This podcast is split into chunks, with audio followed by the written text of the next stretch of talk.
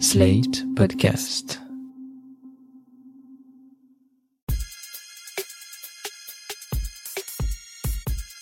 Salut chers auditeurs, salut chères auditrices, bienvenue dans Sans Algo, le podcast qui donne envie d'en écouter d'autres. Vous écoutez la version longue avec de la reco et de l'actu. Je suis Mathilde Mélin, journaliste pour Slate.fr. Comme vous le savez peut-être, mon job c'est d'écouter le plus de podcasts possible et de chroniquer seulement les meilleurs. Chaque semaine, je partage ici mes coups de cœur et j'interroge celles et ceux qui ont créé ces podcasts pour vous les faire connaître. Au menu de ce quatrième épisode de Sans Algo, un podcast de culture G engagé, mais avant ça, les deux actus sur le monde du podcast qu'il ne fallait pas louper cette semaine.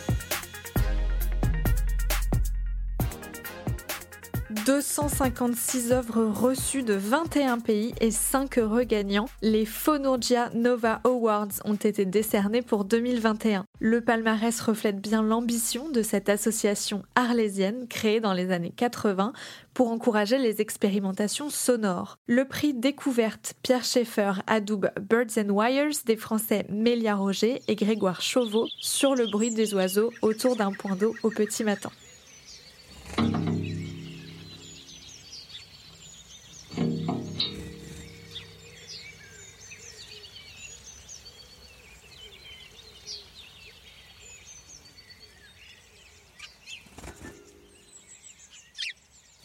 Si vous êtes plus parole que paysage sonore, deux podcasts gagnants devraient vous plaire. D'abord, il y a Cher Voix de Charlie Dupio et Alice Milo. Ça parle d'un homme qui n'a jamais mué et qui apprivoise sa voix.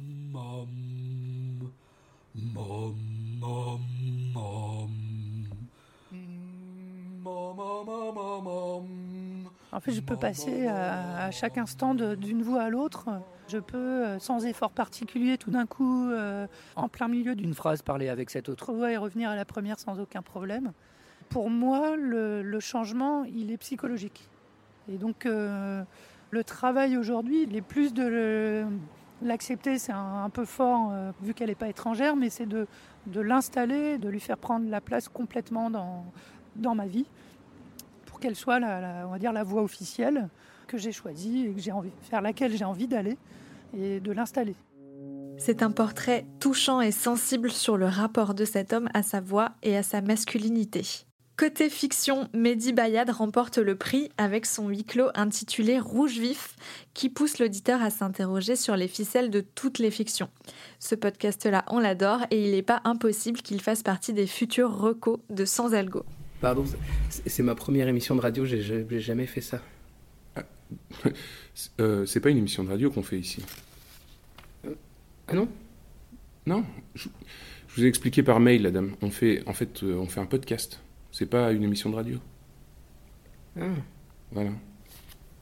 Et c'est- quoi la différence? La différence, ben, ça n'a rien à voir. Une émission de radio, c'est pour la radio, en fait.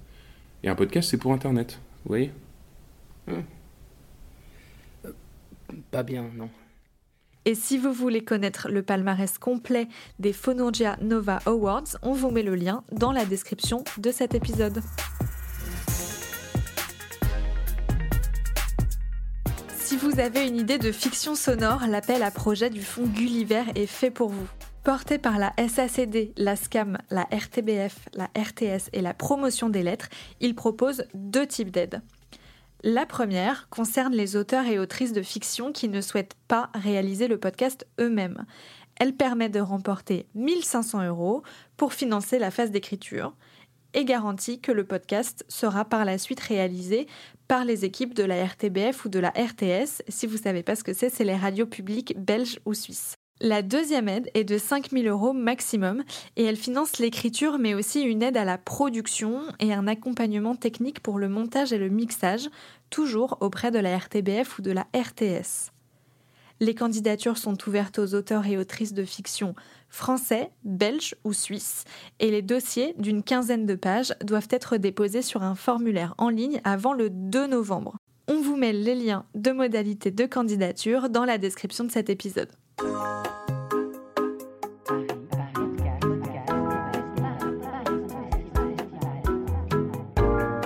Podcast Festival, à la gaieté lyrique. Et enfin, juste un petit mot pour vous dire que le Paris Podcast Festival qui se tiendra du 14 au 17 octobre à la Gaieté Lyrique à Paris décerne aussi un prix du public.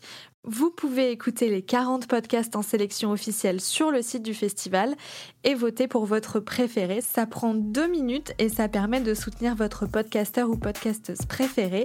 Pourquoi s'en priver?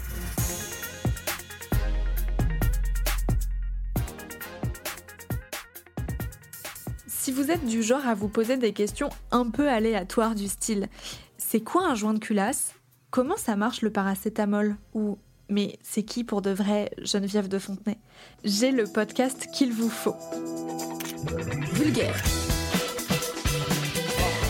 Oh là là, c'est vulgaire. Vulgaire. Ça s'appelle Vulgaire et c'est animé par Marine Baousson.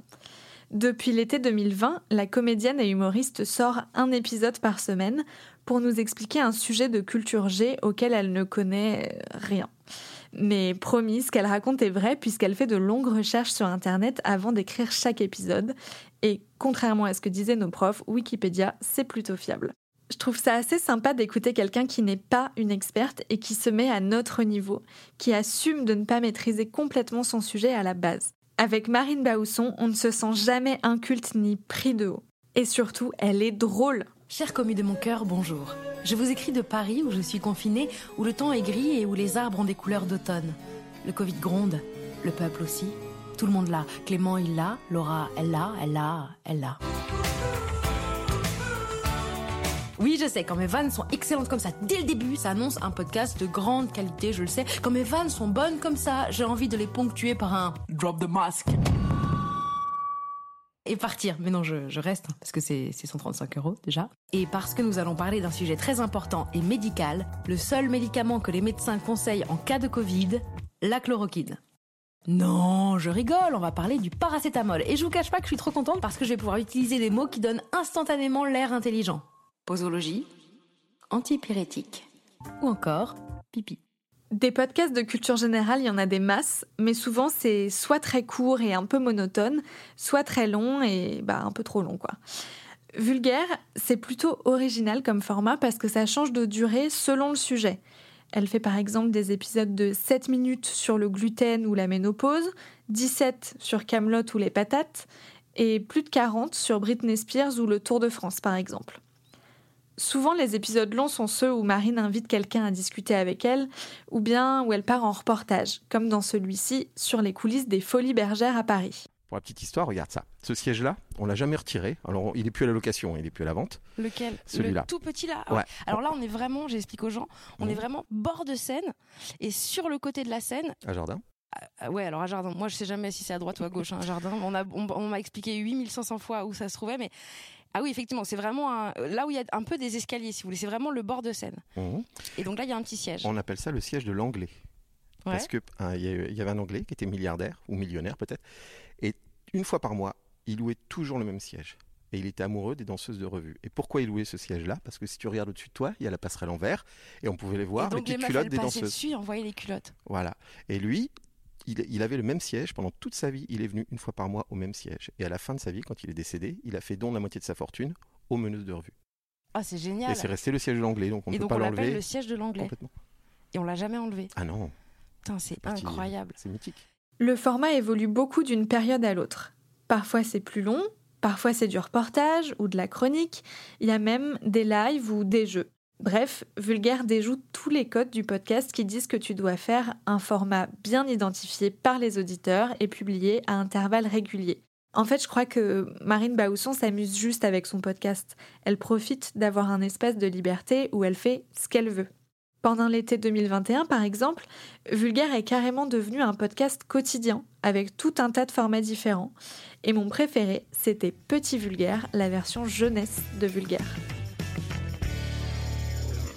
En général, quand on demande aux adultes comment on fait les bébés, ils ont la même réponse. Euh, Quand un papa et une maman s'aiment très fort, hop, on plante la graine de l'amour et ça fait les bébés. Alors ouais, elle est vraiment bien cette explication, mais elle est quand même super floue, non? Encore un super Super maman, tu dis quoi à tes enfants, toi? Demande à ton père. Ah, j'avoue. Ouais, voilà. Elle se frotte même à la question hyper relou des enfants. Elle a vraiment peur de rien. Il y a une chose importante dont je vous ai pas encore parlé à propos de Vulgaire, c'est sa ligne éditoriale. Au début, le podcast traitait un peu de tout et de rien.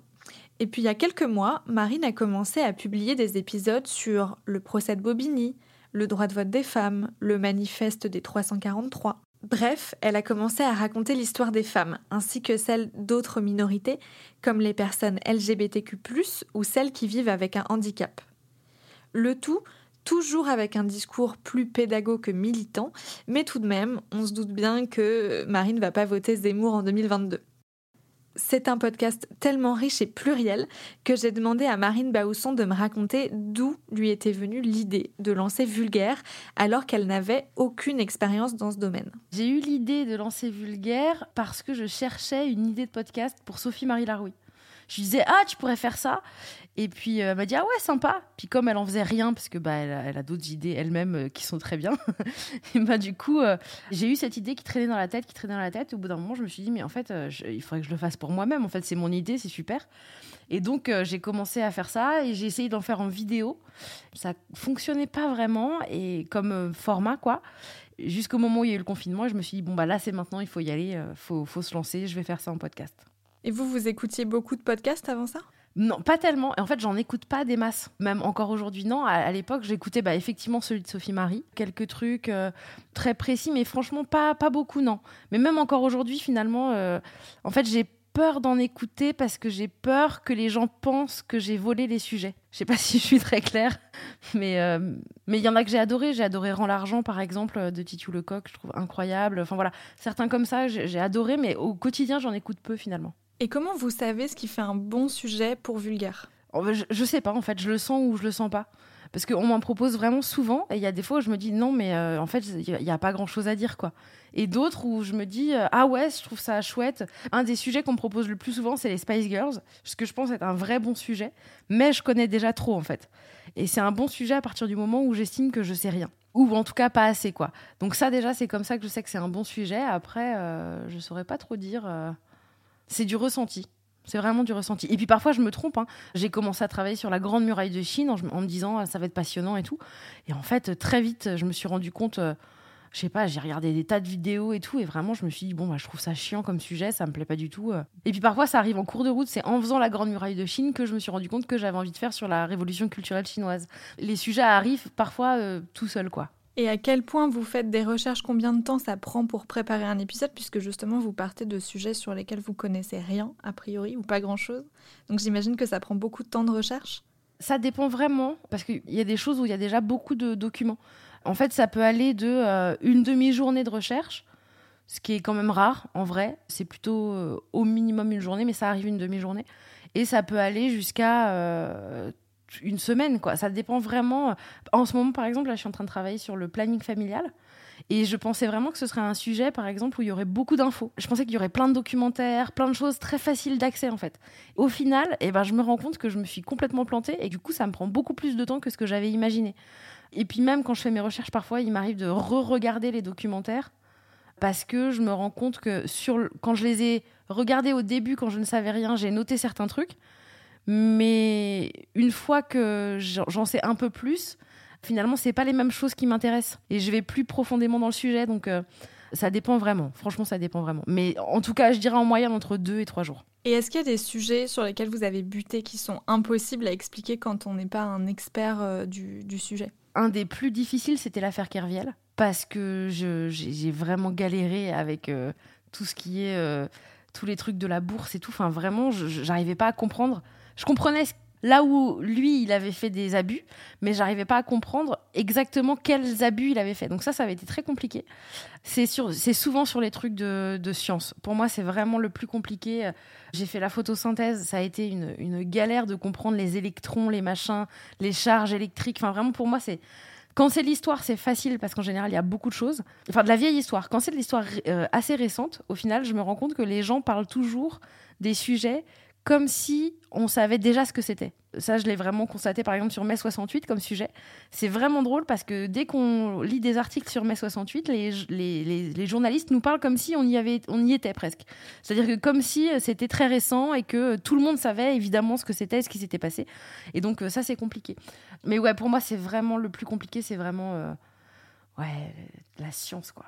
Moi, c'est vraiment. Mais c'était compliqué quand j'étais au lycée, ça l'est toujours. Enfin, vraiment, c'est galère, quoi. Vous changez beaucoup de formats avec Vulgaire. Pendant l'été, par exemple, vous étiez en, en, quotidienne et vous avez créé un format pour les enfants qui s'appelle Petit Vulgaire. Est-ce que c'est une chaîne que vous aimeriez créer en parallèle de Vulgaire pour les adultes? Le petit vulgaire, j'aimerais beaucoup. Enfin, vulgaire me prend beaucoup de temps, en sachant qu'en plus, je fais pas que du podcast, je fais aussi de la scène, etc. Et donc, toutes les recherches que je fais et tout, vraiment, ça devient une grosse organisation de travail. Euh, dans les recherches que je fais et tout. Et oui, j'aimerais bien continuer les petits vulgaires. Au départ, même, mon, même avant de lancer vulgaire, mon idée c'était de chaque sujet, je le prends et je le fais pour les grands, pour les petits. Euh, en fait, c'est quand même difficile. Il y a certains sujets où, bon, l'endométriose pour les enfants, je suis pas sûre que ce soit le plus simple à faire. Mais j'aimerais bien, mais ça me prend beaucoup de temps. Il s'avère que je me suis fait aider quand même. Euh, c'est pas moi qui les ai écrits à la base, les petits vulgaires. Euh, enfin, sauf par exemple celui sur comment on fait les bébés, ça c'est moi qui l'ai écrit. Mais sinon, euh, je, m'étais fait aider d'une autrice qui s'appelle Lucie Lemoine, qui est vraiment super. Mais Lucie, elle a beaucoup de travail et donc en fait, elle m'a dit ça me demande trop de travail et j'ai pas le temps. Donc là, en fait, je suis en train de me dire, je suis en train de chercher en fait quelqu'un avec qui travailler pour pré-mâcher le travail au départ pour moi et ensuite que je puisse arriver et mettre ma patte. Mais oui, c'est quelque chose euh, qui m'intéresse en fait de voir euh, comment d'un coup ce, truc de vulgarisation peut euh, exister. En fait, ça m'intéresse de voir comment les enfants réagissent. Et ce qui est drôle, c'est que sur ma chaîne d'adultes, parce que du coup, je, l'ai vraiment lancé sur, sur une chaîne d'enfants, il y en a une hein, de petits vulgaires, où il y a évidemment que 8 épisodes, mais je les ai aussi lancés pour les adultes. Et c'est vraiment marrant parce que, en fait, les, les audiences sont très hautes sur les petits vulgaires pour les enfants sur ma chaîne à moi. C'est ceux qui ont presque le plus cartonné cet été parce que je pense qu'ils sont aussi finalement accessibles pour les adultes en fait. Enfin, moi, je sais qu'en le faisant, j'ai vraiment appris des trucs. Donc euh, c'était assez drôle de voir que finalement, faire un podcast pour enfants, ça peut aussi intéresser les grands. quoi. Vous avez entre autres reçu le pré-révélation Radio France au Paris Podcast Festival 2020 et le titre de podcast de l'année par Apple Podcast. Vous étiez la première à recevoir ces deux récompenses et c'était seulement quelques mois après le lancement de Vulgaire. Est-ce que ça met pas un peu la pression aussi pour la suite? Disons que le, prix du Paris Podcast Festival est arrivé vraiment vite. En fait, moi, ça m'a fait hyper plaisir de recevoir un prix. Enfin, vraiment, en fait, moi, j'ai fait beaucoup, beaucoup de festivals d'humour. Et dans tous les festivals d'humour, en fait, en général, je les ai pas gagnés, quoi. En gros, j'en ai gagné et demi à un autre où j'ai gagné un prix des jeunes, de je sais pas quoi, mais c'était pas genre le grand prix. Mais sinon, en vrai, j'ai toujours perdu partout où j'allais. À chaque fois, on me disait, ah ouais. Et là, le fait de tout de suite recevoir un prix, en plus, je savais pas que j'allais gagner parce que c'était euh, hors compétition, c'est-à-dire que c'est un prix qui s'est rajouté après, donc j'étais pas euh, dans la liste de la compétition officielle, etc. C'est vraiment la grande surprise de, au fait, as gagné un prix, c'était incroyable, et ça a fait exactement la même chose pour le prix Apple. C'est-à-dire que d'un coup, on t'appelle, on dit tu as gagné le prix d'un truc que tu savais pas qu'il existait. Donc c'était, enfin moi, j'ai trouvé que c'était incroyable. Et en fait, euh, sur le moment, ça m'a d'abord beaucoup touchée, et je me suis dit ah en fait, enfin peut-être que j'ai trouvé ma façon de m'exprimer et le truc qui va parler le plus aux gens. Donc avant la pression, ça m'a d'abord euh, juste euh, flatté en fait, vraiment énormément flatté. Et après, oui, euh, je me disais bon, il faut que les épisodes qui suivent soient bons quoi. Il faut vraiment que j'assure sur la suite. Mais je sais pas si les gens arrivent vraiment au podcast parce que j'ai eu ces prix. J'ai pas l'impression, je pense pas. Donc au final, assez vite, je me suis enlevé la pression parce que en fait, je me mets la pression à chaque épisode au final.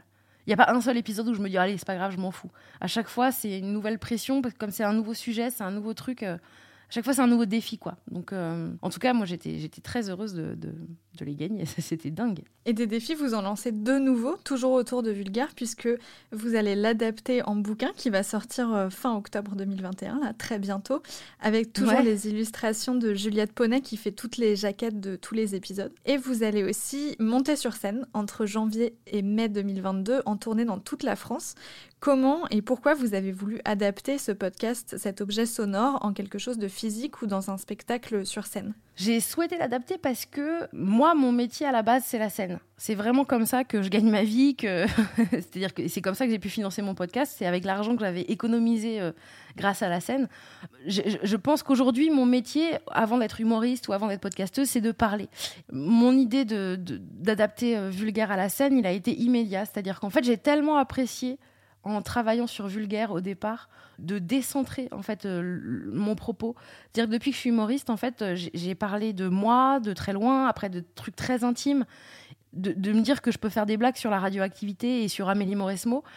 C'est hyper agréable en fait de plus être mon propre sujet. Et donc très vite, j'ai eu cette idée de je fais ce podcast et si ça marche, ça deviendra un spectacle parce que euh, parce que j'avais envie voilà que ça vive et que ça puisse trouver son public. Alors après l'écriture est pas la même donc il faut retravailler je trouve que c'est tellement important. Puis en fait, en vrai, de faire de la vulgarisation, je me, donne comme ça une espèce de, mission, alors que personne m'a demandé d'avoir. Hein, mais pour moi, en fait, plus ça va, plus je me rends compte à quel point c'est chouette d'apprendre des trucs et de les apprendre aux autres, en fait. Et donc de, le faire dans un truc très immédiat comme ça, comme la scène ou euh, comme le bouquin. Alors le bouquin, franchement, je pense que ça va être un bouquin de chiottes. Hein. C'est un bouquin que tu as dans tes toilettes et que tu ouvres. C'est Anne-Sophie Girard qui parle de, de son livre comme ça. Mais c'est de la culture, mais tout de suite et, et, facile et, et euh, avec de l'humour. Donc euh, c'est simple, quoi. Donc mon but, c'est vraiment de venir toucher les gens euh, et les faire comprendre des choses par le rire. Et donc, du coup, je trouve que oui, le podcast, c'est très efficace, mais je pense que la scène, ça peut créer un moment vraiment particulier. Quoi. Merci beaucoup, Marine Bausson.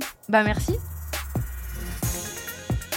Merci d'avoir écouté Sans Algo. J'espère que ça vous a donné envie d'écouter Vulgaire et pourquoi pas les autres podcasts de Marine Baousson comme Parodicast qui parodie des podcasts, Phoenix sur les ruptures amoureuses ou 3615 Podcast, sorte de glossaire qu'elle fait pour Nostalgie sur les références des jeunes et des moins jeunes. Ils sont tous super, je vous les conseille et vous pouvez en retrouver certains sur Slate Audio. N'hésitez pas à vous abonner à Sans Algo pour ne rater aucune de nos recommandations. Nous sommes sur toutes les plateformes d'écoute de podcast. Pour nous dire ce que vous en avez pensé, vous pouvez nous lâcher plein d'étoiles, des commentaires ou nous écrire à l'adresse dans la description de cet épisode ou sur mon Twitter personnel, at Mathilde Mélin, Mathilde sans H. Rendez-vous la semaine prochaine pour d'autres recommandations garanties 100% sans algo. Sans algo est un podcast de Mathilde Mélin produit par Slate.fr sous la direction de Christophe Caron et Benjamin Septem-Ours.